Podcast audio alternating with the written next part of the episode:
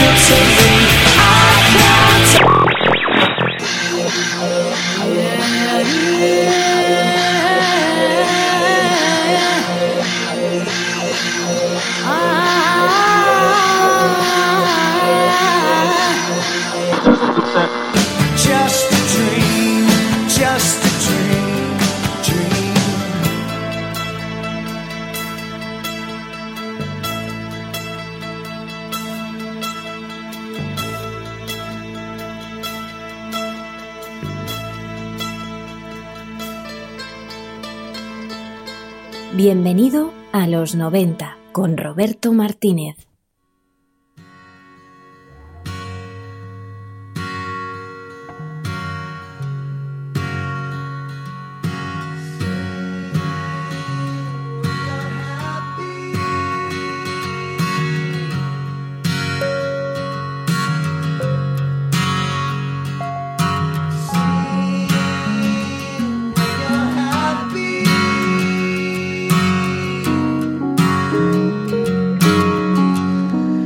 No suele pasar muchas veces en la vida.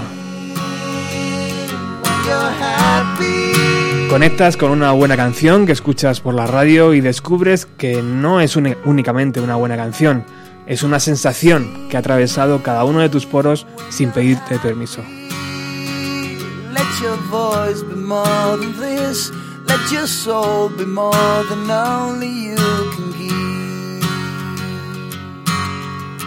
Esa buena canción es un sentimiento que no te abandonará nunca a lo largo de tu vida. Por eso, cuando pasa, es mágico. Y por eso, de vez en cuando, en Bienvenido a los 90, regresamos a la discografía de los Sandy Drivers.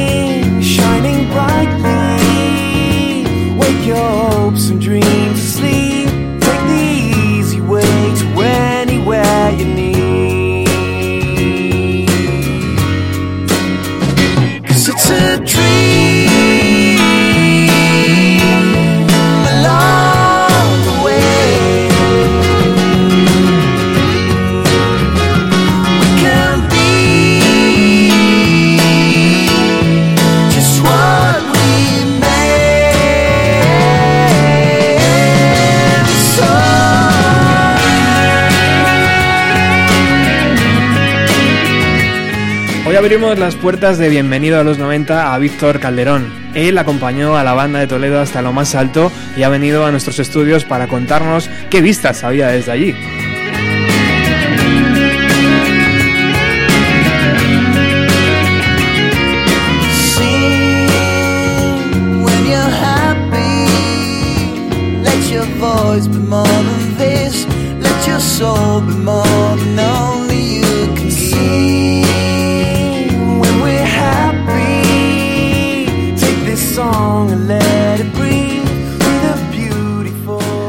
Víctor, muchísimas gracias por acercarte hasta Bienvenido a los 90. Imagino que además los 90 es una década que te trae muy buenos recuerdos, ¿no?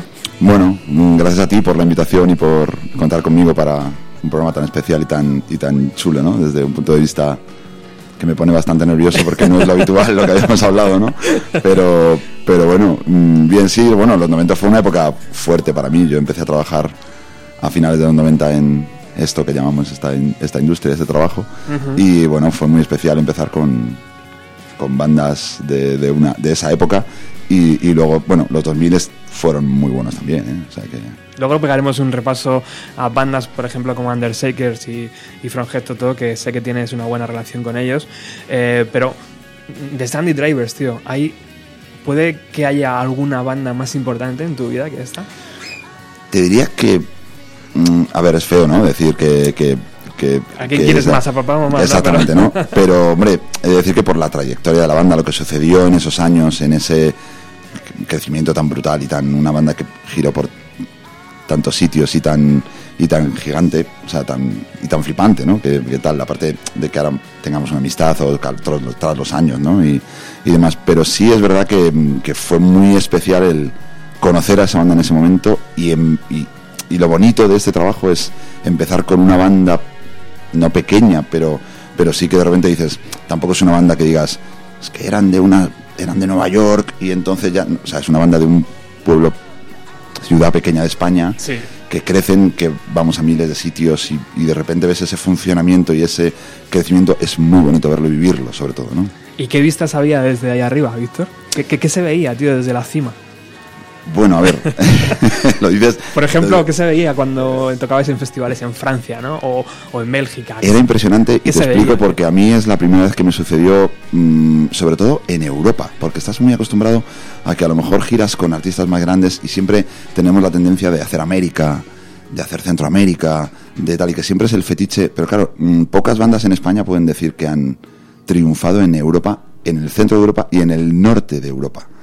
Y entonces de repente compartir festivales con artistas como Iggy Pop o como Queens of the Stone Age o bandas así más increíbles, ¿no? Que compartes el mismo escenario con las mismas tarimas, el mismo horario y los mismos camerinos, ¿no? O Franz Ferdinand o, o gente así que dices, claro, te pillan un 2006 que dices, bueno, a cualquiera le puede sonar un año muy hace poco o hace mucho, pero por otro lado dices, hostia, en aquel momento se veía de una cosa, de una manera muy guay, ¿no? O guay. Estar participando en eso, ¿no? Que imagino que a lo mejor un grupo sueco que viene al FIP pequeñito y le dan la oportunidad de tocar con bandas como Muse o como o como tal, que también podemos decir que los Sandy Drivers lo hicieron en su momento y compartieron un FIP con, con ca- cabezas de cartel gigantes en su propio país, ¿no? Total. Y en un escenario verde, abriendo un escenario grande o, o- o tocando, no abriendo, sino en, a lo mejor en un horario perfecto para que, que tendría que tener una banda extranjera y la, y la tenía un grupo como Sandy Drivers y, Brutal. y era brutal.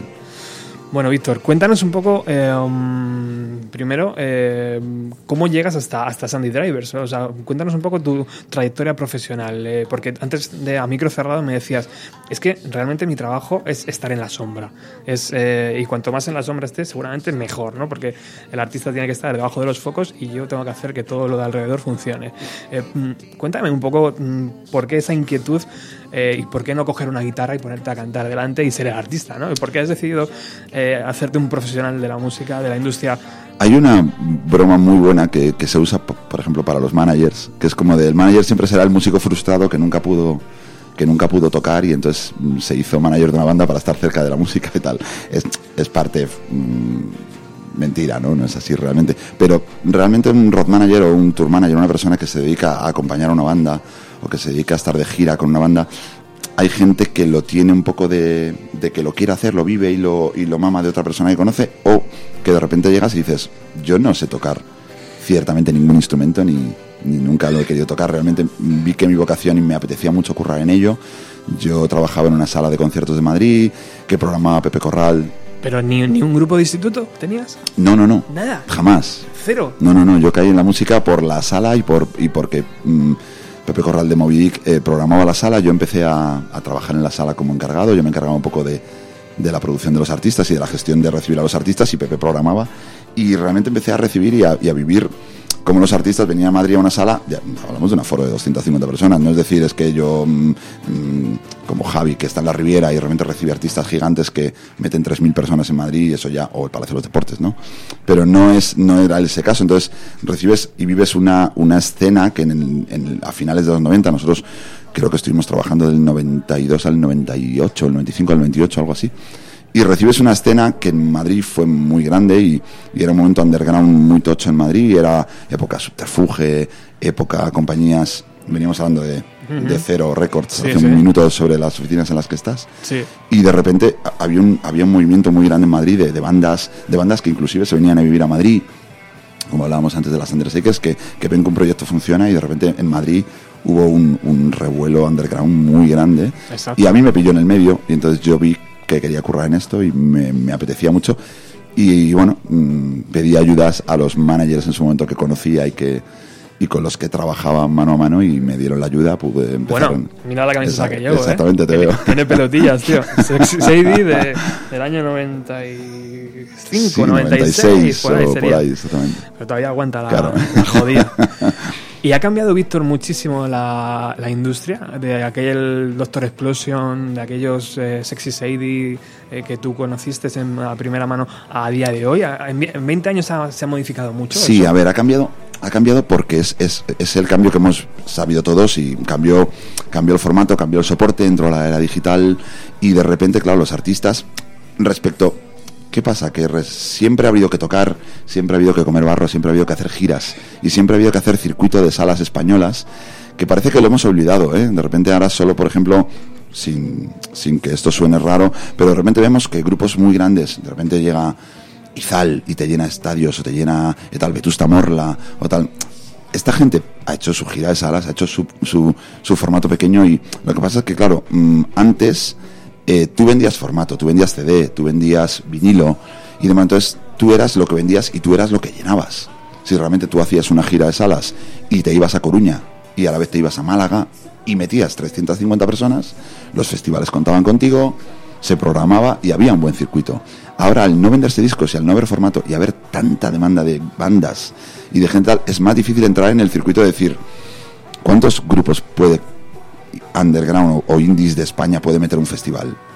En cierto modo están muy contados y es más complicado. Antes se veían más bandas mm, de este estilo y se tal porque era, era- o sea, eras lo que vendías y eras donde estabas. Claro. Entonces ahora es mucho más difícil calcular eso para que una banda pueda estar haciendo su gira de salas. Que es paradójico, ¿no? Porque realmente a día de hoy sería mucho más fácil contabilizar eh, escuchas en Spotify o, iTunes o lo que sea. pasa es que antes también tienes que entender que al haber compañías discográficas y al haber un formato de industria montado de esa manera, eh, tú mm, sacabas un disco, si conseguías sacar un disco, lo vendías y tocabas.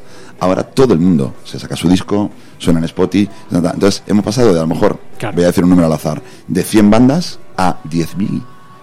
Entonces, claro, el, el tamaño es tan gigante Es imposible. que es imposible manejar. Entonces tú puedes llegar y decir, joder, es que hay bandas increíbles que no llegan a... Porque antes era, molo, sueno muy guay, me voy a Sony, me sacan y ya tengo un disco. Y ya puedo tener la oportunidad de hacer esa gira a salas y de tocar. Ahora ya no hay ese formato, ya no, ya no existe eso. Entonces, claro, la era digital nos trae cosas muy buenas, pero de cara a muchas bandas, cosas malas en este estilo, ¿no? Y a nivel personal, ¿qué te hizo mm, cambiar o pasar de Fronget Toto a Calamaro, por ejemplo? O a Miguel Ríos, o a cualquiera de esos artistas grandes, Jorge Drexler, eh, cualquiera de estos grandes que has llevado. A ver, la cuestión es... mm, O que sigues llevando, vamos. Claro, como todo es en, en, este, en esta industria o en cualquiera, tú vas profesionalizándote y vas creciendo y vas aprendiendo y vas sabiendo trabajar y supuestamente te haces... vas aprendiendo con el tiempo y entonces claro mm, de artistas pequeños que con los que empiezas a trabajar y aprender y echas horas en carretera vives muchos conciertos pequeños a lo mejor de o sea yo, yo he llegado a hacer salas con 12 personas de público con un grupo muy pequeñito y de repente al, al año siguiente hacer estadios con 15.000 y o 35.000 personas en un, en un Buenos Aires, ¿no? Con un artista internacional, ¿no? Entonces, de repente, claro, mm, tú intentas quedarte... A ver, estamos en lo de siempre.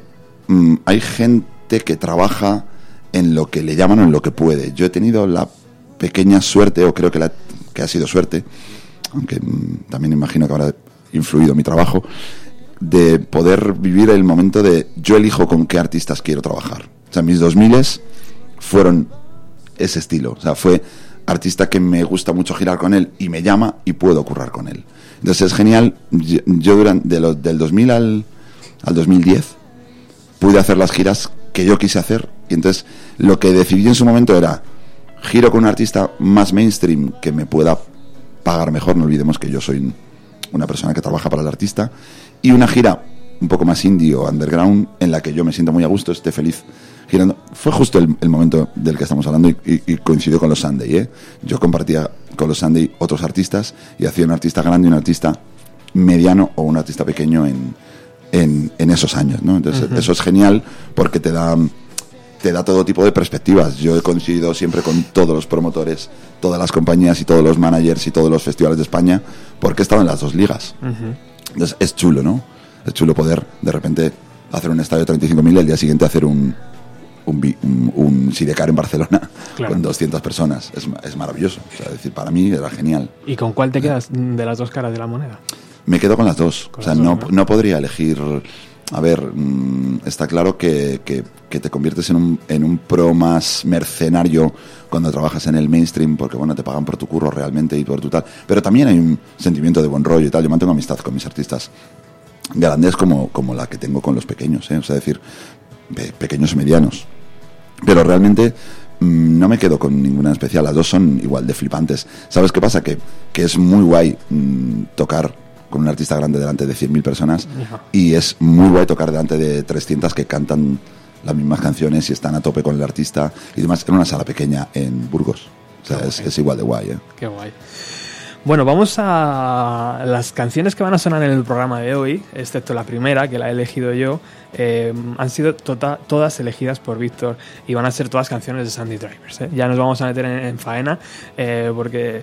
eh, pero bueno, era, necesario presentar a Víctor y que todos supierais eh, de dónde viene y qué está haciendo y qué ha hecho en los 90 y qué ha hecho en los 2000 y qué, y qué va a seguir haciendo. Ahora nos contará un poco.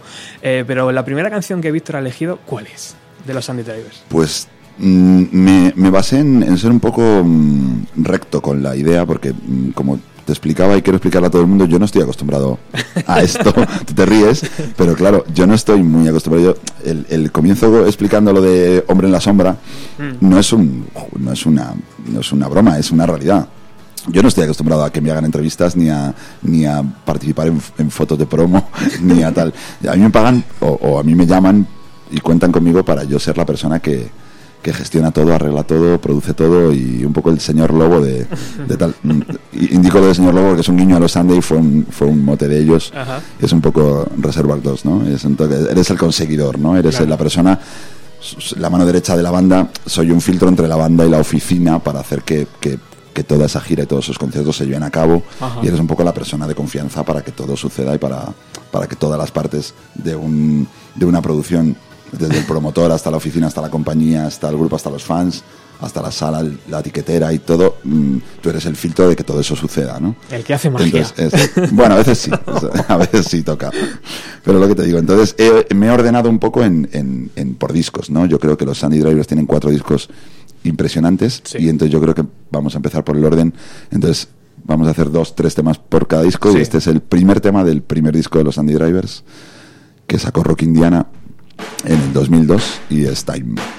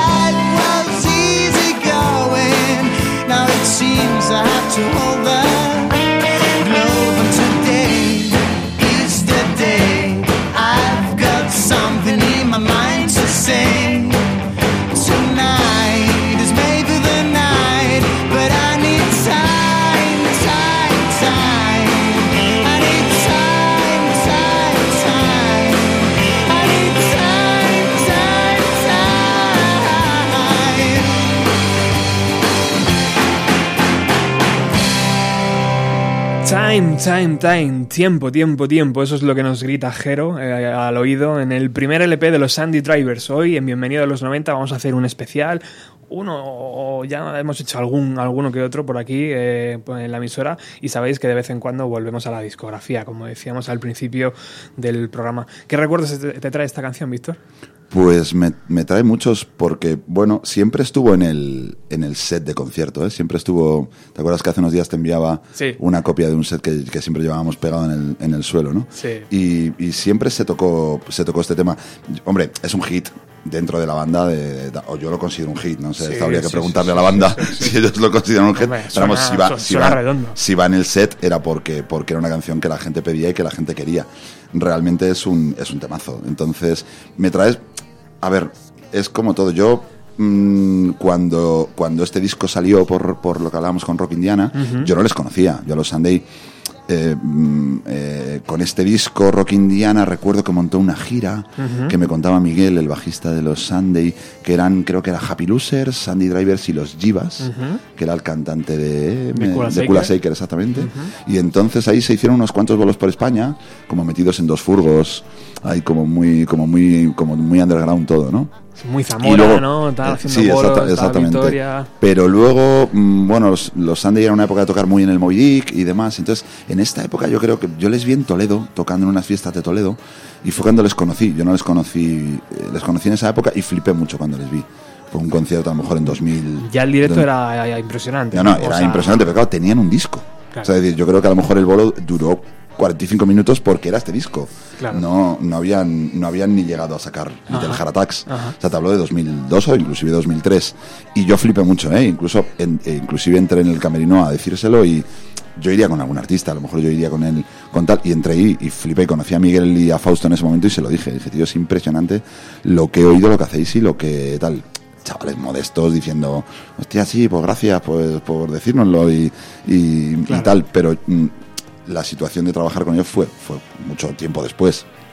O sea que, que ya te digo, entonces, bueno, siempre es especial que los artistas consigan en un set de característica de que un, un concierto dura hora y media, un, festival dura una hora.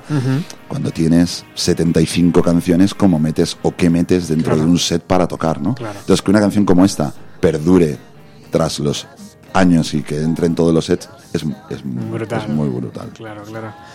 O sea que hubo ahí ojitos, ¿no? Ojitos de corazoncitos entre vosotros. No, sin, sin, sin nada Yo- profesional por el medio, pero ya os dijiste Yo que, os- que creo os que molabais, sí, por lo menos yo, ¿eh? Yo sí, yo sí vengo a declarar que yo sí, yo sí les puse ojos de amor y sí, y sí les tiré los trastos respecto a, a- a entrar por lo menos a...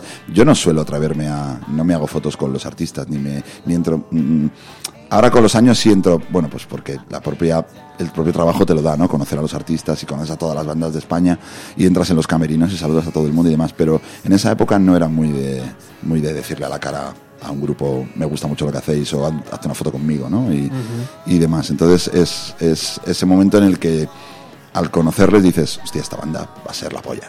O sea, esta banda va a ser gigante en España. ¿Y qué haces, Víctor? ¿Te la apuntas en alguna agenda y dices, mm, Sandy Drivers, por si el día de mañana? ¿O, o cómo trabaja ahí la cabeza de un profesional? Yo creo que lo tienes en el. O sea, es decir, lo tienes dentro, ¿no? Lo tienes como de. mm, Y quizá en esa época te, te hablo de que había muchísimas, muchísimas bandas que funcionaban y que, y que era tal, pero no te lo apuntas, realmente te o sea, esas- es, pero también te pasa con. Yo a día de hoy, por la suerte de, de- de vivir con la pareja que tengo y con, y con la situación que tengo en casa, yo recibo muchos discos en casa cada día que me dejan encima de la mesa y yo puedo tener la opción de grabarlos, escucharlos, tenerlos de primera mano, a lo mejor dos meses antes de salir eh, a misión y los tengo para mí, ¿no? Y, a lo mejor te llega el último de Fick Lyro y yo lo recibo a lo mejor un mes antes que, que tal porque Claro. tengo, tengo, ese, tengo esa suerte de poder escucharlo y demás y te lo apuntas en la cabeza no, no realmente no tienes una agenda que digas me voy a apuntar esta banda en, una, en un papel que van a ser muy grandes y va a molar leerlo dentro de, de un año ¿no? Y La eso que- agenda prohibida de Víctor. Calderón, ¿no? Eso Podría ser una serie, tío. Eh, ¿y ¿Quién decidió entonces trabajar con quién? Eh, ¿Podemos ya entrar en, en- en esa tesitura? ¿O, sí, o todavía.? sí, pero, pero vas a flipar porque fue mucho tiempo después. ¿eh? A ver, a ver. Fue, te cuento, mm, de este, de este encontronazo que tuvimos en Toledo, pasó mucho tiempo hasta que yo estaba en 2004, creo que era. Finales, mira, me acuerdo perfectamente, 20 de noviembre del 2004 en una en. Bikini, Barcelona, en una fiesta Supernova Pop, que era un Javi, un chaval que había en Madrid, que tenía un portal Sí. súper guapo de música, y montó un concierto, montaba, él era el promotor y demás, y, y los Andy Driver ya estaban con December, y yo estaba con Maga, de, de road manager, de- en gira con Maga, y nos conocimos en ese bolo.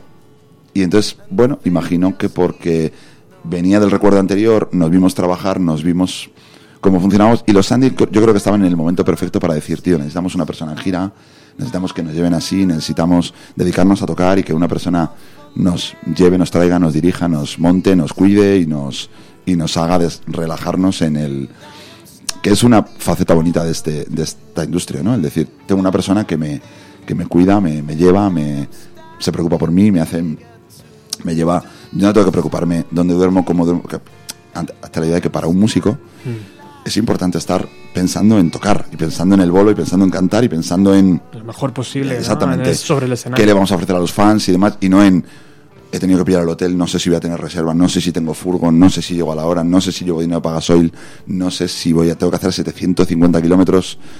Mm, es importante cuando creces en la industria y que, que es bonito en esta industria verlo así, ¿no? Cuando creces y cuando dices puedo llevar a una persona que me cuide, me lleve, me maneje y me y lo haga con súper profesionalidad, con cariño y con y bien hecho, ¿no? Y, y que hay una frase muy buena que es que desde que llevamos a alguien llegamos a probar sonido. No es como de como- y de bueno, claro, es lo suyo, ¿no? Llegar, tener, tener una, un horario y tener una, un, Claro. un orden, ¿no? Es, Claro, es claro. muy guay. ¿Y en qué momento, mm, eso, en qué momento eh, te dicen, mm, Víctor? mm, Pues ¿te mira, después del bolo de Barcelona yo creo que, que sucedió a los, a los meses. Mira, yo comencé con los Sandy Drivers a trabajar en la primavera del 2005, que ya habían sacado Little Heart Attacks, estaban en medio disco, estaban, yo creo que inclusive ya habían firmado eh, este disco, los con más Pillow, ya habían cambiado de compañía y un poco yo creo que incrementó el, crecimiento. Yo ya estaban con December, December ya les había eh, firmado su contrato de management y entonces yo creo que ya estaba en fase el crecimiento de la banda, ¿no? Y yo creo que en ese momento ya Marrumpilo había cerrado un- una licencia con Naif, que era una compañía muy grande en Francia, en Europa, ¿vale? Pero en- estaban con sede en París. Y ese fue el momento de, de tirón hacia, hacia Europa, ¿no? Y hacia, y hacia que este disco fuese brutal en, en, en toda Europa y en...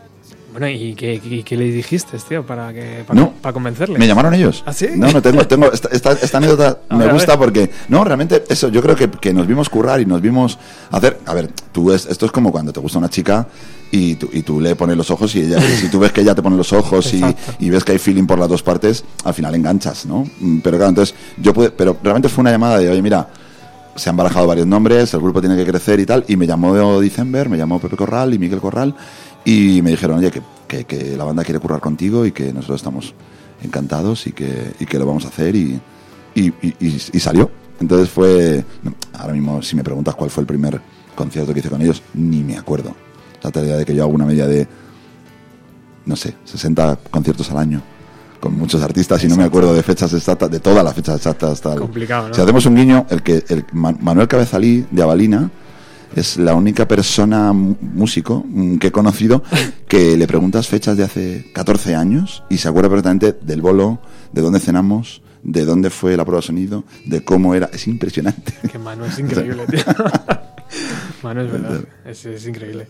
Eh, mm, bueno, bueno, y antes de meternos en la próxima canción, o casi mejor después de la próxima canción, eh, mm, quiero que me, que me cuentes un poco en qué momento un grupo tiene que dar ese salto, ¿no? Ese, ese salto tan bonito que tú dices, en qué momento se dan cuenta de, mira, yo- ya no podemos seguir llevando redes sociales, em, contratación, que nos paguen, eh, buscar el auto, el- la furgoneta de gira. Eh, ahora después me lo cuentas un poco en qué momento, no sé si es en número de ventas, no sé si es en fichar por un más Pilo. Bueno, ahora, ahora me lo cuentas con la siguiente canción porque me encanta la siguiente que has escogido. Cuéntame cuál es. Pues mira, esta canción mm, entra dentro de la etapa primer disco, ¿vale? La compañía en este caso seguía siendo Rock Indiana y Rock Indiana decidió sacarlo como, como una versión, ¿no? Sacó un EP en el que sacó dos, tres canciones, pero como versión de la banda, como regalo al fan, pongo esta canción.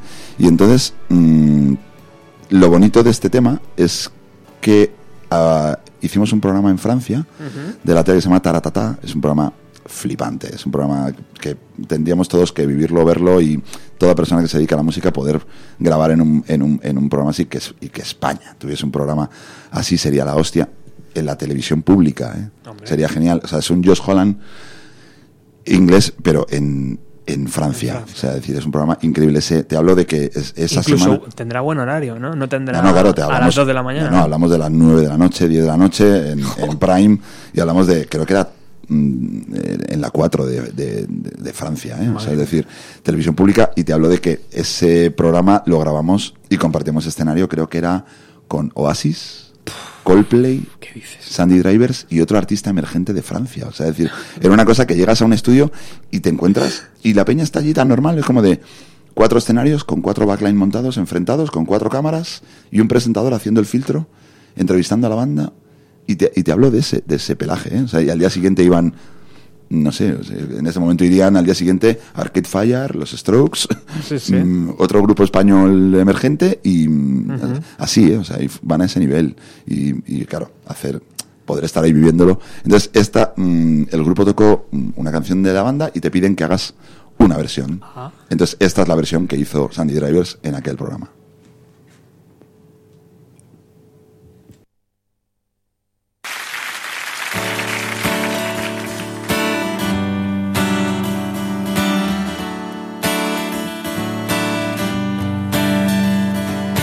Friday night and the lights are low. Looking out for a place to go.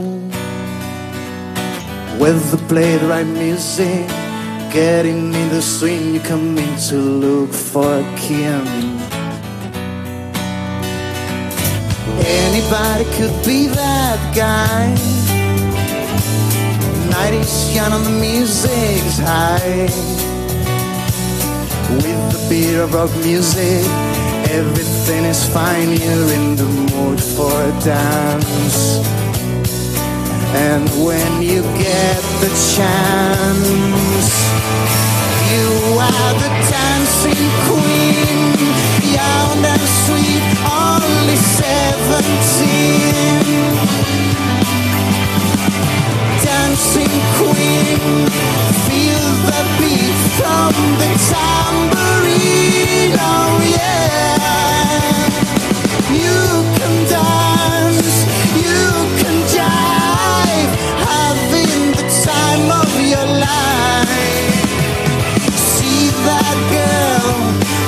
watch that scene, digging the dancing queen. You're a teaser, you turn them on. Leave them burning and then you're gone. Looking out for another. Anyone will do. You're in the mood for a dance. Everybody could be that guy. Night is young and the music is high beat of music. Getting in the swing, coming to look for a kid. And when you get the chance, you are the dancing queen, young and sweet, only seventeen. Dancing queen,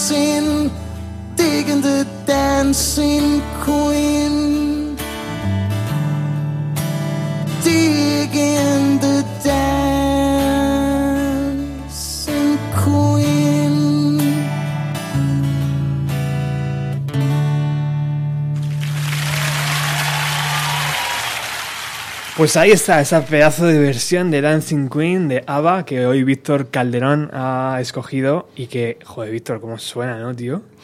Hombre, es que es que suena- es que el- es que la banda sonaba así, o sea, es decir, vale que el programa, vale que fue- el programa fuese acojonantemente increíble y que los medios que con los que te- con los que contábamos eran pero vamos, si esa versión lo hubiesen hecho en cualquier programa de música de España, hubiese sonado exactamente igual, ¿eh? O sea, decir, la banda hacía esas canciones.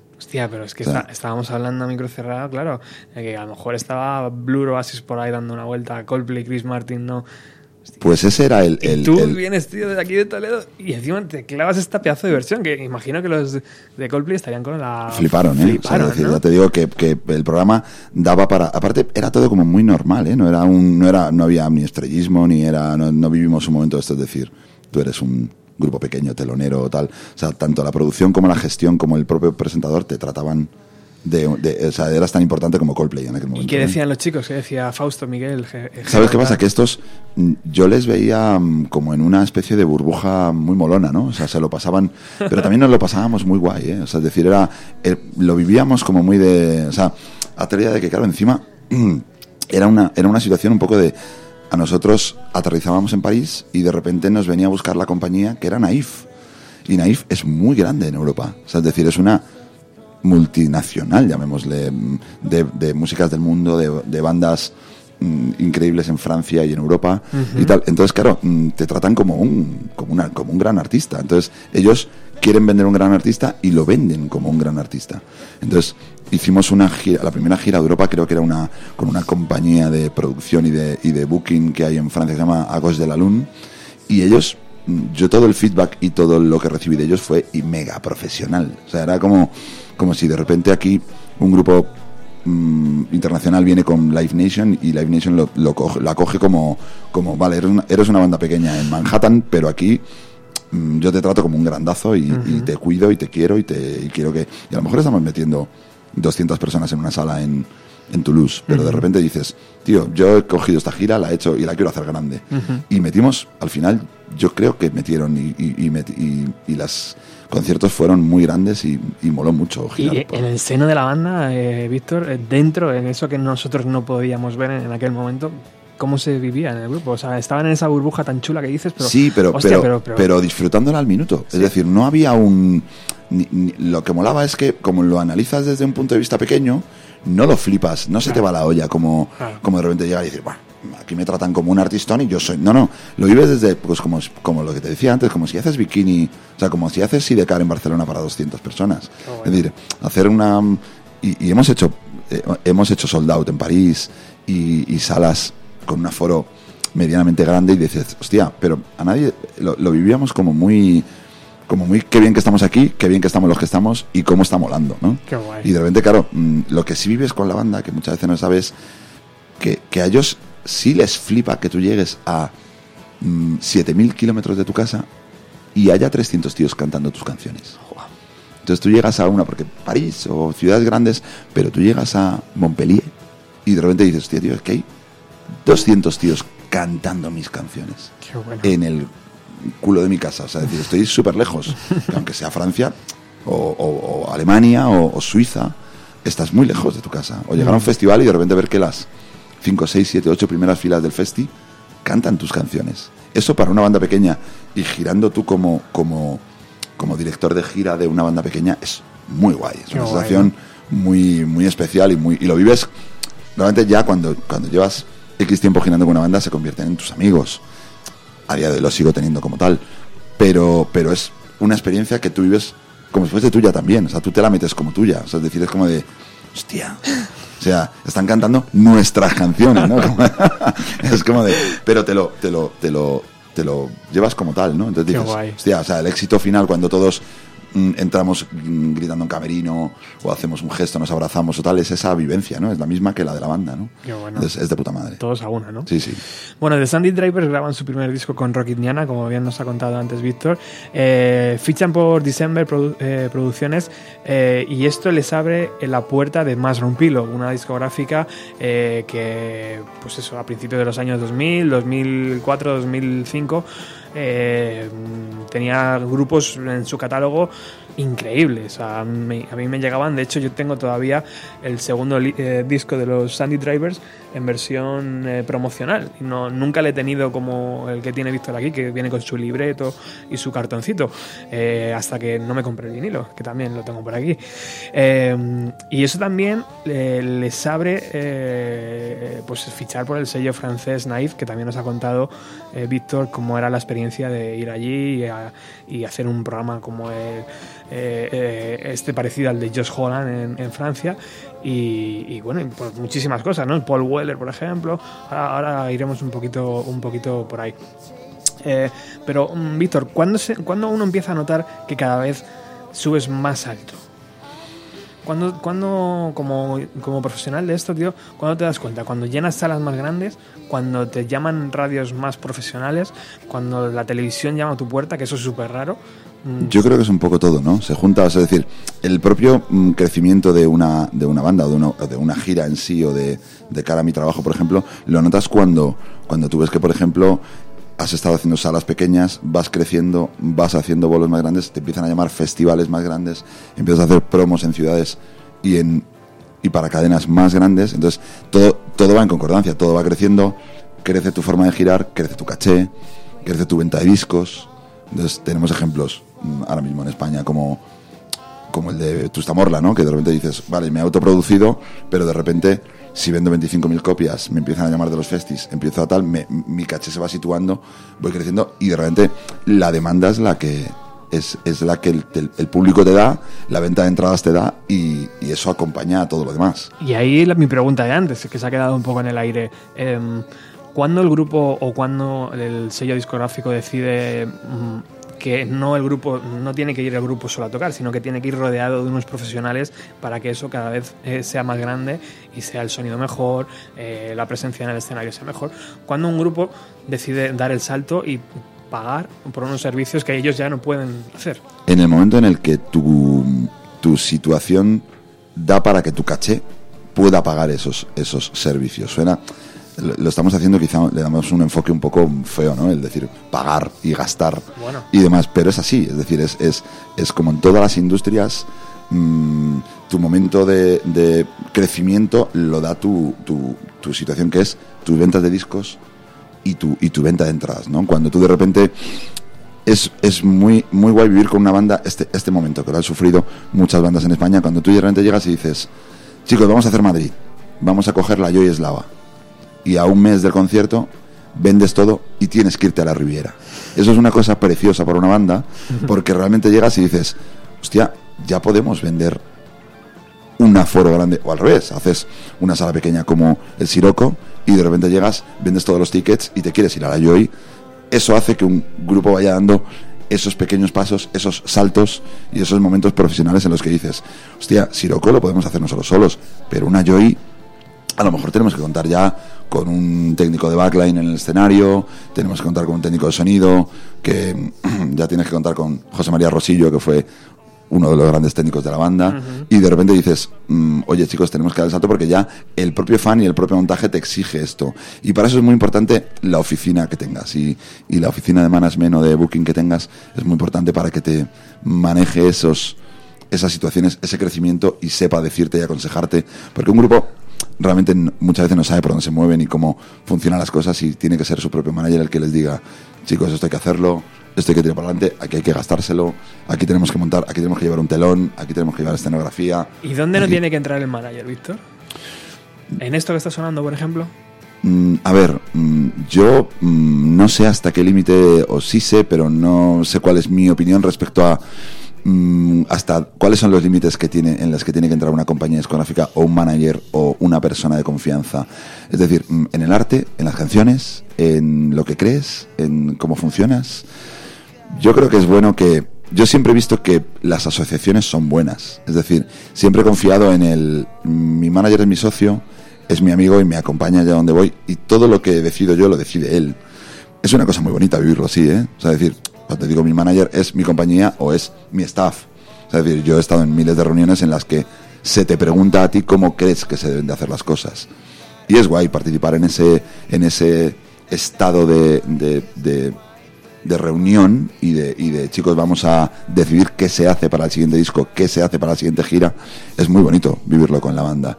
Entonces, bueno, mm, se comenta que bueno, la libertad del artista está en crear sus canciones y en que nadie se meta en ello, pero bueno, también tenemos que entender que es lo que te digo, si, si tú entiendes que tu compañía, tu oficina y tu staff son, van contigo de la mano, es más bonito todavía.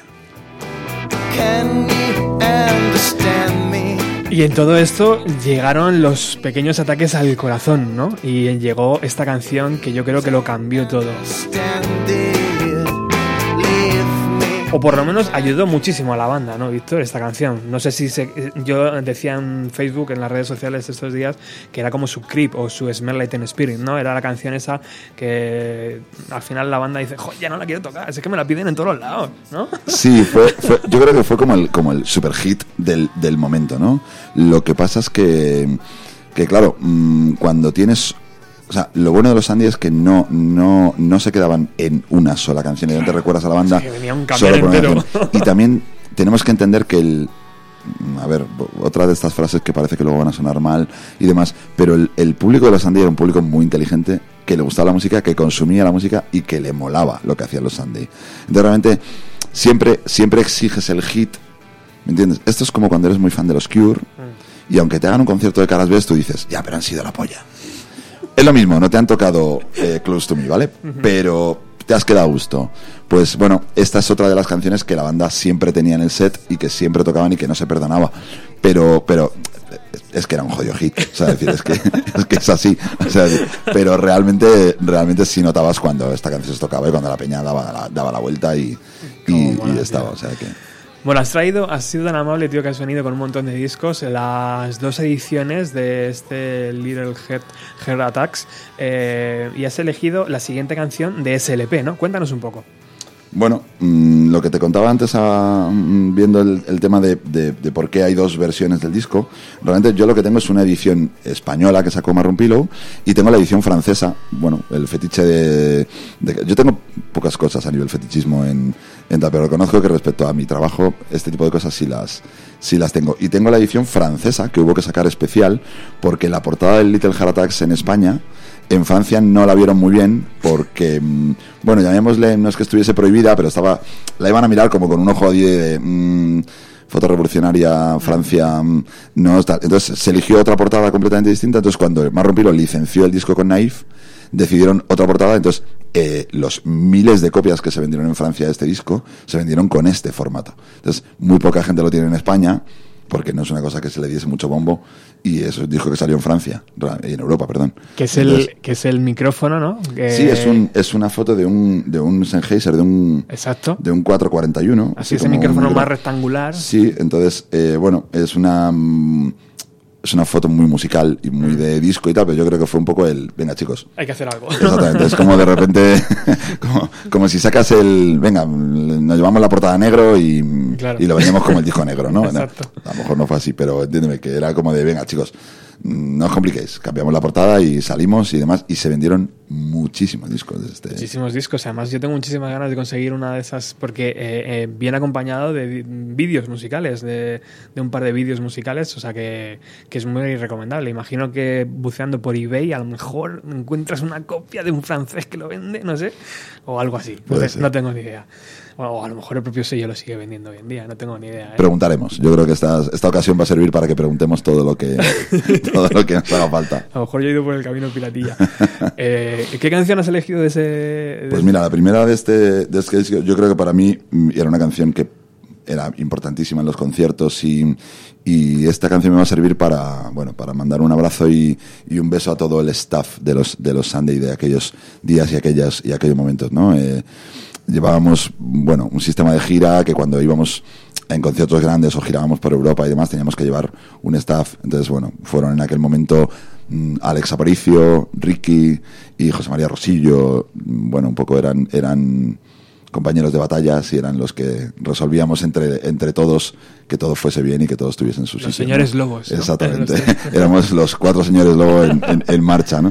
Entonces, bueno, luego hubo eh, alguna gira por Europa en la que estuvo Juan y hubo algún road manager más y demás, pero vamos que, que se fue un poco el... Entonces esta canción es como, era la canción de, de, de plenitud y de, y de saltos y de, y de amor entre, entre el staff, ¿no? Donde nos mirábamos y nos hacíamos el guiño de el bolo está funcionando, vamos molando y está todo en marcha. No falla nada, venga, vamos a bailar.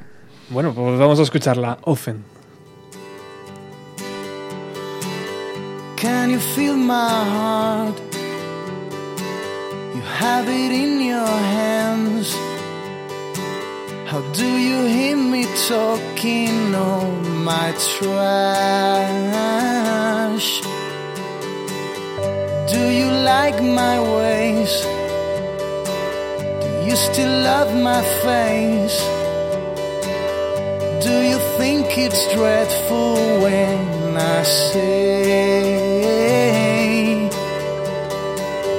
I think of you often? Have you forgotten the way you look at me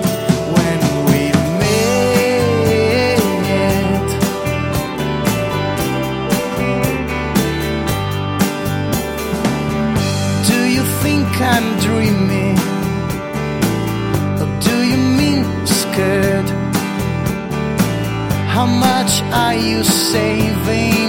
You're so brave.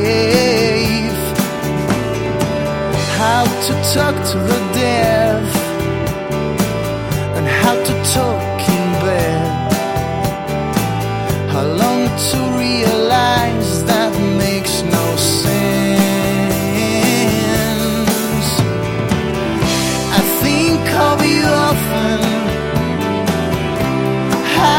forgotten. The way you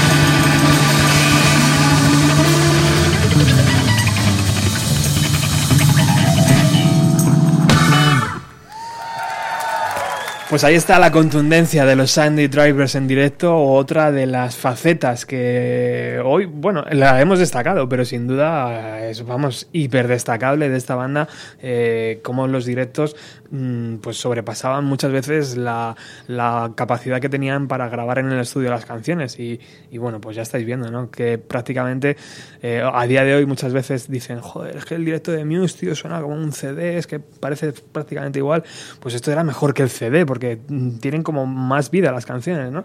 Es increíble. Eh, y, y- y- y- y qué amable, Víctor, por traerme esto. Gracias. Bueno, eh, son, estos. Veníamos hablando de que yo soy poco fetichista para, para muchas cosas, para guardar y para tener y para tal, pero sí de reconocer que cuando algunas grabaciones o algunos, lo que hablábamos esta semana de la, la foto que enviamos respecto a soy mega coleccionista de mis pases de conciertos y de mis acreditaciones y de y de tal a nivel casi obsesivo pero en dos tres cosas tampoco. Tampoco no me vuelvo loco. Pero sí veníamos hablando de que esta época en la que de repente llevabas un mini disc metido en el bolsillo y, y se lo dabas al técnico de sonido para que te grabase el bolo en cuestión era como como da estos momentos no que de repente rebuscas una caja de discos de promo de los 90 o del 2000 y encuentras este tipo de cosas que dices hostia tengo que llevarlo para para que viváis el momento de esto fue un Eurosonic Festival en Sí, lo estoy viendo aquí en en- el CD. El día 13 de enero del 2006. Pues fíjate, o sea que está apuntado eh, como tal. Era, bueno, plena gira europea con Sandy Drivers en, en, en festivales mm, por, pues eso, veníamos hablando que habíamos hecho eh, Rock and en París o festivales en, en Holanda o en, o en Suiza impresionantes, a lo mejor delante de... el Eurosonic, no- justamente en Holanda. Claro, Lo no- tenía aquí mejor, apuntado. Mira, a acabo lo mejor de... 90.000 personas en París viendo, compartiendo escenario con, con Iggy. Pop y con Queens of the Stone Age y, y bandas así, o Franz Ferdinand Pues- y tal. Este festival fue, fue impresionante y para la banda fue genial que, le viese, que los viese tanta peña y tan... Increíble, tío. Y tan Increíble. Hemos escuchado la canción Only in the Dark eh, Days. Eh, ¿Por qué has escogido esta? ¿Por el, por el tremendo directo? ¿Por el jamón, Porque- tío? ¿Por, ¿Por qué? Bueno, es, es como, el- para mí es una de las canciones que más mm, llena y más habla de los, de los Sunday, ¿no? De, de ese momento podemos llevar toda la instrumentación y lo podemos montar y podemos pedir un, un Hammond B3 y que Julián Maeso, o que el primer pianista de la, de, de la banda, ¿no? O que Charlie Ajá. Bautista o, o ya te digo, o sea, que- se pueda tocar y se pueda sentir todo el potencial de la banda con eh, amplis de guitarra a tope en un festi o, o que todo suene, ¿no? En una, en una mezcla como tal y es para una, ban- una banda como esta es increíble que suene todo y es para mí es uno de los temas que más tiene todo lo que tiene la banda, ¿no? También yo lo yo lo yo lo sentía así, era este sí que también era otro momento antes hablábamos de Offen que, que nos mirábamos el staff y veíamos que el bolo funcionaba si esta canción iba hacia adelante, era como mitad de bolo y este era el momento baile, ¿no? Era el momento cañero de mirarnos todos y, y guitarrear al aire y, y- y molar. Qué guay. Bueno, te voy a decir un nombre y quiero que me digas el primer recuerdo que te viene a la cabeza, ¿vale? Voy a jugar un poco a ser Pablo Motos. Jero. Jero para mí, ¿me preguntas para mí o para o por lo que estamos hablando? Pum, Jero y, la primera cosa que te viene a la cabeza, tío. Jero para mí es uno de los artistas más especiales con los que yo he trabajado, ¿vale? Mm, para mí, hasta la idea de que yo he cuidado a toda la banda por igual, ¿vale? O sea, yo siempre que comienzo una gira y es una banda de cuatro o cinco personas, tienes que es el artista, no es no es un cantante ni es un tal. Pero Jero tiene un punto especial que necesita. mm, ¿Sabes cuando de repente necesitas cuidar a un artista que se tiene que concentrar para que luego haga un bolo de este nivel? Jero me trae ese ese rollo. O sea, Jero es un poco, vamos a compararle y podemos hacerlo en este programa.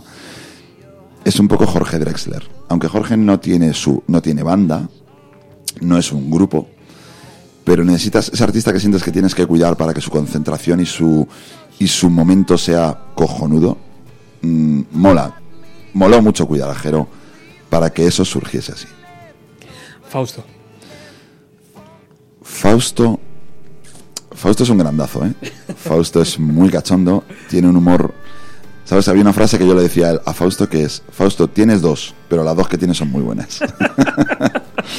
Fausto es un gran guitarrista, ¿eh? Es una persona muy introvertida, pero muy amigo, muy amigo de sus amigos. Y si Fausto te dice yo voy contigo, va, A muerte, ¿no? a muerte. Miguel. A ver, Miguel es el que más se parece a mí y por eso le tengo un amor especial. Es Miguel Esto, que- Calde- esto Cal- que- es, es Miguel Calderón Sí, ¿no? y esto que voy a decir me va a matar porque sé que lo está escuchando y me va a matar, pero realmente Miguel es el manager de la banda. Miguel es el defensor de la banda, el controlador, el que maneja el que maneja un poco las, las cuerdas y el que y el que se lleva bien con la oficina y el que maneja nada, las cuentas ni tal, sino un poco el, el que el cualquiera en la banda que tenga un problema en la banda tiene que hablar con Miguel y habla con Miguel y Miguel se lo soluciona. Más que yo, ¿eh? Es decir, Miguel es el primer filtro a decir, tío, me ocurre este marrón. No puedo ir a Holanda a tocar. Miguel es el primer filtro.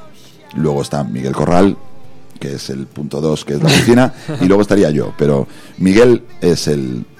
Y eso hace que viviese y que tuviese un continuo, claro, más estrés que, que el... Bueno, yo voy, toco y, y demás, Miguel y tal. Y, y segunda fase para que me mate cuando me vea, yo creo que le ponía.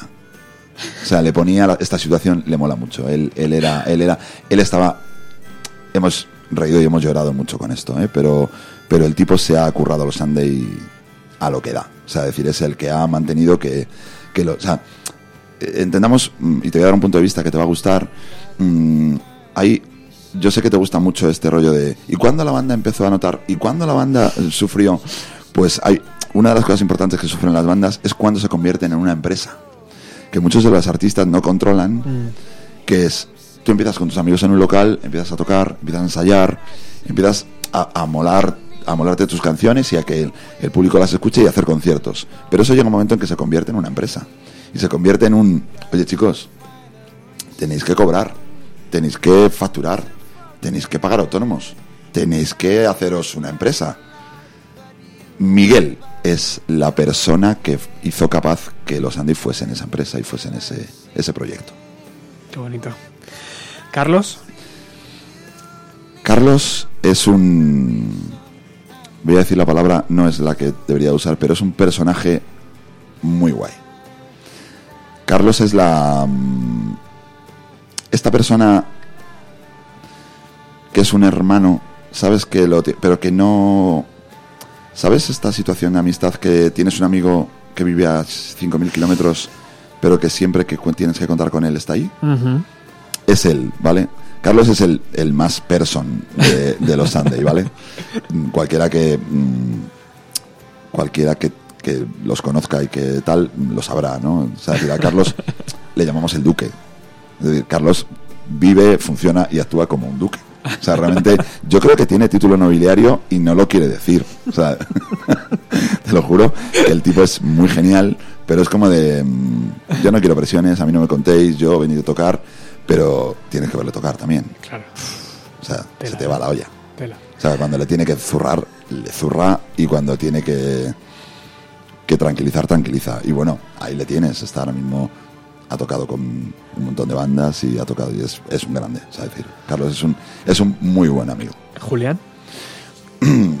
Julián me pasa como con... Le conocí muy poco, ¿vale? O sea, decir, yo toqué, mm, empecé a trabajar con los Sunday y con Julián hubo una, una situación en la que, bueno, las- sabes que las bandas pasan por fases en las que en las que mm, hay veces que el grupo se bifurca, el grupo se separa, el grupo Mm. se hace, el grupo tal. Y Julián, bueno, yo le viví en el momento en ese en el que el grupo, pues bueno, estaba también lindo en París y demás, compartían ahí un poco tal. Y Julián, bueno, se quedó un poco fuera de la, de la carrera, ¿no? Y de la competición por, bueno, situaciones de, la vida de una banda que son solo suyas y, y que entonces yo, yo viví poco espacio con él, ¿vale? Julián, para mí es... eh, ¿Sabes esto cuando hablas de un virtuoso de la música impresionante? Que me pasa con... con- hay, hay pocos músicos así como cuando de repente llegas y dices, hostia, ahora mismo está sonando el tuanguero por ahí, ¿cómo toca la guitarra este cabrón? Es que Diego toca la guitarra que te cagas. Entonces, para mí Julián mm, es el, el jamonista de España. O sea, ¿Cómo solo hay una persona que entienda el jamón y tal. Hay grandes pianistas en España, ¿eh? A nivel mercenario y a nivel profesional. Pero, ¿sabes esta? Yo he peleado mucho con Julián respecto a, mm, Julián es un alma libre de la música. Tú no puedes ponerle. ¿Sabes cuando no le puedes poner fronteras al campo o barreras al. a- vallas al campo? Pues Exacto. a Julián tú no le puedes llegar y decir que la pruebas a las 5 de la tarde. Él está. En ese momento ha entendido que la situación es. Hostia, tengo un jamón acojonante con un Leslie que me suena. En, en- en- la vibración del Leslie me pega en la columna. Y voy a estar aquí hora y cuarto, aunque tenga que probar aquí Frank Ferdinand. Me la suda. Entonces es muy guay porque el tipo. Joder, pero claro, cuando llevas una infraestructura de gira en la que tienes una hora de prueba y es tu hora y te echan, es lo que hay. Pero Julián es un alma libre de la música, es un gran tío, ¿eh? Es un, es un tío cojonudo. Pero es, es difícil, yo, yo no conseguí entenderle. Yo creo que no, que hay palme con él y que no, que no supe manejarlo, porque también yo soy muy estricto en, en- en lo mío y me pagan para ello y, y, y creo, no es que nos debamos una disculpa, pero nos debemos, nos debemos un, un, ¿cómo se dice? Un chuletón en Casa Aurelio ahí en, en Toledo, yo creo que lo vamos a retomar. Muy bien. ¿Lyndon? Lyndon, hostia, eh, es un señor, es un señor galés, ¿eh? es un, es un, como yo le digo, es un guiri muy molón. O sea, Lyndon, tío, es un, es un, sabe de música más que, más que tú, yo y 50, Lo toca como, todo, como- ¿no? sea, decir, ya no es que sea un, ya que es que lo toque todo, es que sabe mucho de música. Y ir con una persona tan erudita de la música, te deja en una situación un poco de, hostia, Lyndon, ¿qué hablo yo contigo? O sea, ¿de qué hablo yo contigo? Yo entiendo de música, llevo toda la vida escuchando música y desde mm, muy joven, pero no puedo saber tanto como tú. O sea, Lyndon es de los de que de repente te planta un grupo de los 50, eh, tal. O sea, es decir, hemos ido en la furo escuchando discografías de Air o de, o de la Credence, de canciones que yo no había escuchado de la Credence jamás. Y dices, hostia, tío, mm, ir con un tipo así, eh, yo he aprendido mucho con Lyndon Qué buena, tío. un buen tío mm, en, su, en su situación. A Lyndon le, le- le tocó varia- va- va- variar con los Sandy Drivers una época difícil. Mm, era un tío que estaba en el medio, entonces no, no sabías dónde colocar. Mm, Hizo, hizo muy bien, se, se colocó muy pegado a Jero y entonces entre los dos hay muchos temas compuestos por los dos y hay mucho tal. Y yo creo que el tipo se lo, se lo, se lo, sup- se lo peleó y se lo supo currar con los Sunday y se buscó una buena situación y, y, le, y le dio un punto muy guay a muchas canciones de los Sunday. ¿Martí? Con Martí me pasa la de la de mm, bueno, siempre que trabajas con una banda, en el momento en que una banda contrata a un músico, mm, se produce el efecto mm, yo trabajo con la banda y tú eres músico contratado, pero a ti no te trato como tal porque tú no te dejas tratar así y molas mucho. Entonces, tienes que entender que cuando Martí entró en la banda, sí, voy a decir fr- cifras al, al azar porque no recuerdo, pero sí, todos teníamos 35, Martí tenía 25. Entonces, claro, era una frescura y una onda y un... Yo le he visto mm, saltar encima de un Norelectro y ponerse de pie eh, eh, que si se caía se mataba. O sea, mm, a mí Martí me ha hecho pasarlo mal porque el tipo lo vivía tanto y lo, y lo plasmaba que al grupo le flipó. O sea, los Sandy vieron tocar a Martí y dijeron, hostia, si finalmente por situaciones de la vida se tiene que ir Charlie Bautista, este tiene que ser el tío. Entonces, muy bien. O sea, luego he girado con él con más bandas y he hecho más cosas con él y es un grandazo. ¿Y Charlie Bautista, tío?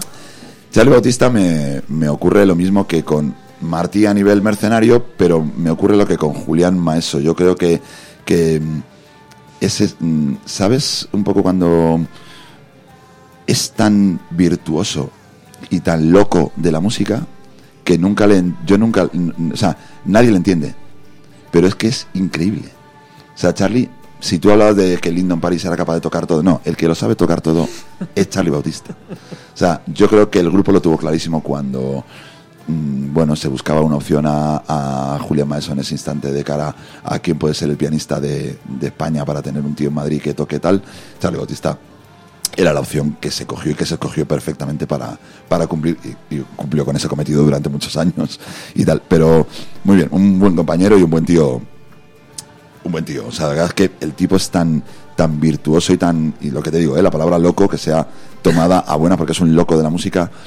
Y, y yo, yo le he visto tocar cosas impresionantes. O sea, y salir de, y salir de marrones increíbles tocando. Increíble, ¿eh? ¿no?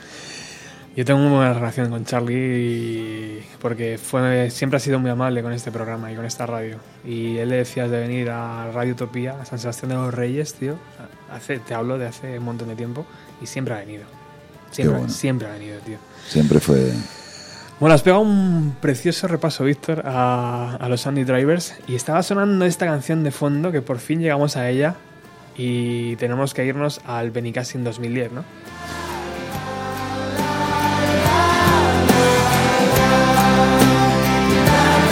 ¿Tú también estabas ahí en el escenario, Víctor? No, en, ese, en esa época, este, este fue el último concierto de los Sunday, el FIP 2010. No, en aquella, mm, lo bonito y lo malo que tiene mi curro es lo que hablábamos al principio cuando me preguntaste. Yo tengo que compartir una gira mainstream y una, y una más pequeña, llamémosle, y me tocó estar, eh, quiero recordar, creo recordar que estaba en América con algún artista grande y me pilló en plena gira y los últimos vuelos de los Andy yo no los pude hacer. Este vuelo lo defendió Alex Aparicio, que es un grandazo y le mando un beso desde aquí, que a día de hoy es uno de los mejores road manager y tour managers de España. Y, y se lo comió él y fue muy guay y muy emotivo.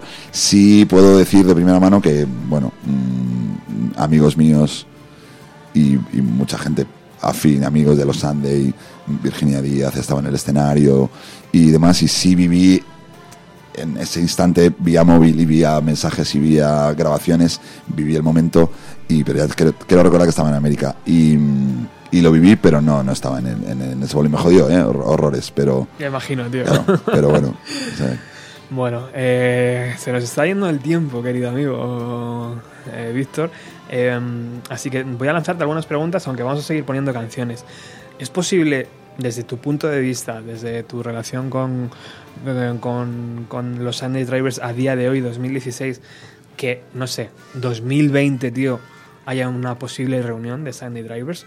¿Es posible que alguna vez esta banda que hemos conocido vuelva a meterse en un estudio? Yo creo que es la pregunta más necesaria para los que somos muy fans o muy amigos de los Sunday, ¿no? Yo no te la podría responder. Mm, es decir, ¿Y qué sensaciones Yo- tienes, tío? ¿Que puede pasar o que no? a ver, si, te, si, si, si sois muy sincero para que la gente nos escuche y demás, por sensaciones, te diría que no.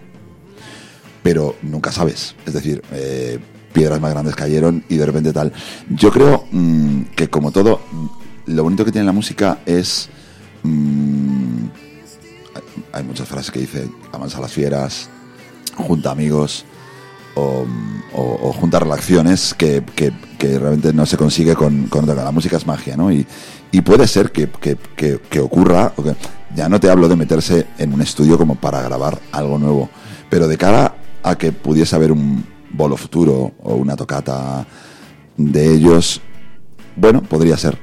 No lo sé. Habría que, habría, tendrían que juntarse muchas partes, pero bueno, dejemos- yo creo que lo tenemos que dejar ahí, ¿no? Como de, como de, venga, sí. Sí, yo creo que sí. Mm, Se pueden llegar a juntar para tocar, ¿no? No es ninguna locura, No, ¿no? no es una locura, no es una locura. ¿Y sabes, tío, lo que. o te llegó la sensación, por ejemplo, en ese Benicassin cuando la gente les gritaba, no os separéis? O sea, a mí eso, tío, me pone los pelillos de punta, ¿no? O sea, que 10.000 personas son las que hubiera en ese momento, tío, gritando, no os separéis, no os separéis. Hostias, tío. O sea, ¿Sabes qué es lo que más se, te queda más que el hecho de que, de que lo estés, estés avisando que lo dejas y que la gente te esté diciendo no lo hagas? Es que lo dejaron en el momento más alto de su carrera. O sea, no es, oye, mira, mm, no hemos conseguido llegar, hemos siempre tenido un aforo de, joder, siempre indico el aforo de 200, 300, que es un aforo maravilloso, ¿eh? Por otro lado, pero si de repente dices, claro, entonces lo, lo que nos dejó vacíos y flipando a todos los que estábamos a su alrededor, fans, amigos, mm, conocidos y demás, era él, hostia, tío, en el, en el momento más que, que estáis metiendo X mil personas en el feed, ahora es el momento de... Pero son decisiones de banda que la banda toma y que, y que es como si de repente le llegas a Michael Stipe ahora y le preguntas, oye tío, ¿ahora dejas REM? ¿estás loco o qué? Y entonces tú preguntarás, ¿pero habrá algún ddía un REM? Y, te- y él te dirá, bueno, puede ser, pero en ese momento la banda decidió que era el momento de, por situaciones de vida, por situaciones personales y por ellos mismos, el momento de dejarlo y se dejó. O sea, decir, pero te pille bajo en carrera o te pille alto en la carrera, era el momento de dejarlo. 2010 se marcó como el año en el que ya se venía diciendo, oye chicos, lo vamos a dejar, oye chicos, lo vamos a dejar, y se dejó. O sea, es decir, no, no hay más motivo que el hecho de, chicos, que lo vamos a dejar. O sea, decir, no, no tal. Pero bueno, siempre queda el rollo de, joder, justo en el momento más, más potente, ¿no? Que puedes Claro. tener una bandaza, vivir de ello, componer. Claro, a mí me queda siempre, nos queda la sensación de decir, hostia, fíjate qué canciones han compuesto los cabrones Uf. y que nos hemos quedado sin escuchar, ¿no? Hombre, ya ves. Eso es lo más Es increíble. chungo, ¿no? Eh, yo tengo muchas ganas, tío, de que algún día, no sé si pasará, porque realmente esto, también lo hablaba con Virginia hace unos días, hace un tiempo, eh, que me gustaría, por ejemplo, que todo ese material que han ido que se ha ido recopilando, pues el FIP, por ejemplo, algunos directos que tenéis, la gente relacionada con la banda, saliera de alguna forma, tío, un DVD con conciertos, eh, yo qué sé, o sea, porque si el directo es tan potente, ¿por qué los Sunny Drivers, tío, no tienen un disco en directo, ¿sabes? O algo, una presentación en directo. Si más rompilo, cualquier sello, no tengo ni idea, hablo por hablar, eh, hiciera eso, tío, mejor ahora ya no es el momento, ha pasado muchos años. Claro, yo creo que pero- ha pasado tiempo. pero yo creo que hay mucho material, tío, que se ha quedado ahí. A lo mejor cuando pasen, yo qué sé, 10 años o 20 años de SLP que tenemos ahí, pues... Mira, a día de hoy con, con Robert, la- la- a día de hoy con la era digital que estamos viviendo y la época, la época sin formato que vivimos, yo creo que el, el un- la- el único ente para poder hacer eso y llegar y decir, mira, me voy, a, voy a sacar un, un triple DVD con, con festivales y con tal, sería la propia banda. Ahora mismo yo creo que nadie Claro. podría... Nadie se va a meter. Nadie se va a meter en ese, en ese- creo, quiero pensar, ¿eh? no lo sé, a lo mejor eh, abrimos un poco el, Ojalá, este- tío, eh, abrimos ojalá. esta frase para que alguien llegue y diga, oye, que yo tengo, eh, que yo tengo ganas, me lo voy a gastar. Pues oye, cojonudo. Claro. Incluso demos, tío. Seguro que hay demos por ahí que nadie ha escuchado. Sí, y seguro, esas seguro. cosas. Bueno, hemos pegado un salto al tercer eh, LP de la banda. Este que, que grabaron en San Francisco, Time eh, Telephone, y que, y que mola mogollón, ¿no? O sea, una banda que ya ha tocado eh, pues eh, con Iggy Pop, que son colegas de Paul Weller, que han abierto para Wilco. eh, y tal, de repente deciden que bueno, que ya que tienen el presupuesto, pues que se lo gastan y que se van a San Francisco, ¿no? Allí a vivir el sueño americano. Es justo lo que tú has dicho. O sea, decir, así fue la decisión. Es, mm, queremos vivir la experiencia de que nuestro tercer disco se pueda, plan- planteémoslo, sentémonos en una silla y echemos cuentas. Las cuentas no salieron y dijeron, pues chicos, mm, lo ponemos nosotros, pero nos piramos a grabar a San Francisco, que va a ser una experiencia cojonuda y va a molar. Y se lo pegaron, ¿eh? O sea, fue un, fue un lujazo y vamos, yo, lo- yo no estuve, pero, pero lo, lo viví al mes de, antes de irse y al mes después de volver y lo hablamos y para ellos fue, o sea, decir, Claro. es- eso, eso sí que te lo quedas en- en- para ti, o sea, decir, tú puedes no volver a tener nada con los Sunday y ya no sacar tal, pero ese tercer disco que te pegaste en San Francisco fue una grabación que tú te llevas, que tú lo haces tal con un productor de ese nivel, es, de- es en un estudio así, es cojonudo. Hombre, y vivir toda una banda, la experiencia completa de estar X días o X mes en, en San Francisco viviendo la experiencia de, de estar allí y de grabar.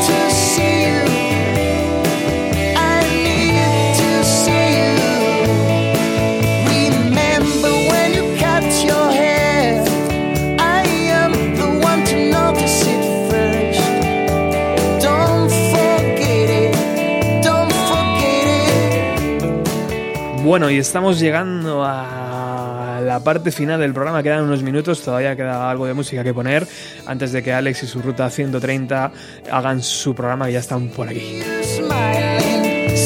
Si acabas de conectar con el 107.3 de la FM, te recuerdo que Bienvenido a los 90 se emite todos los jueves de 6 y media a 8 de la tarde. Y también te recuerdo que de vez en cuando nos pegamos un gustazo y nos recorremos la discografía de los Sandy Drivers y si además lo hacemos con amigos, con Víctor Calderón por ejemplo, pues mejor todavía.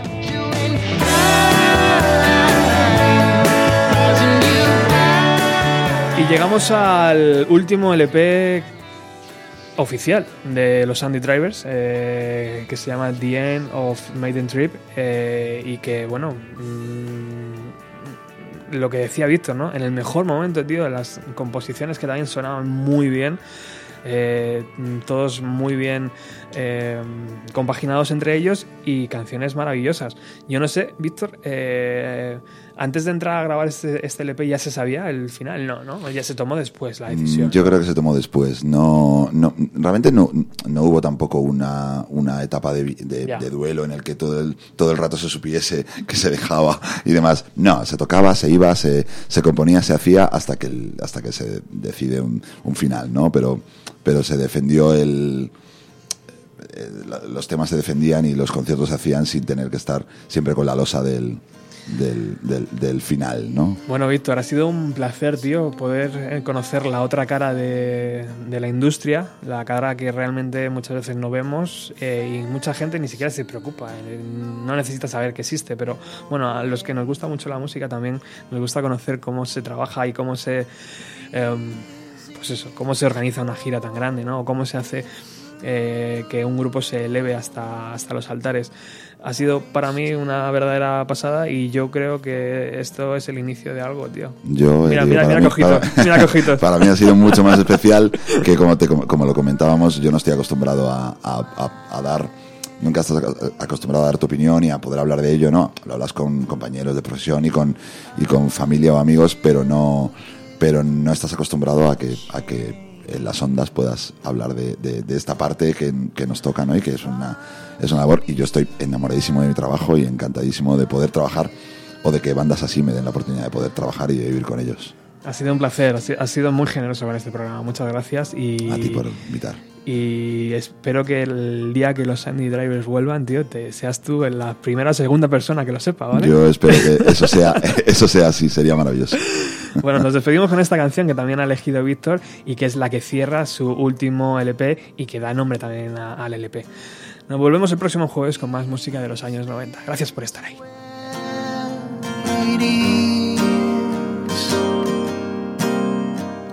The end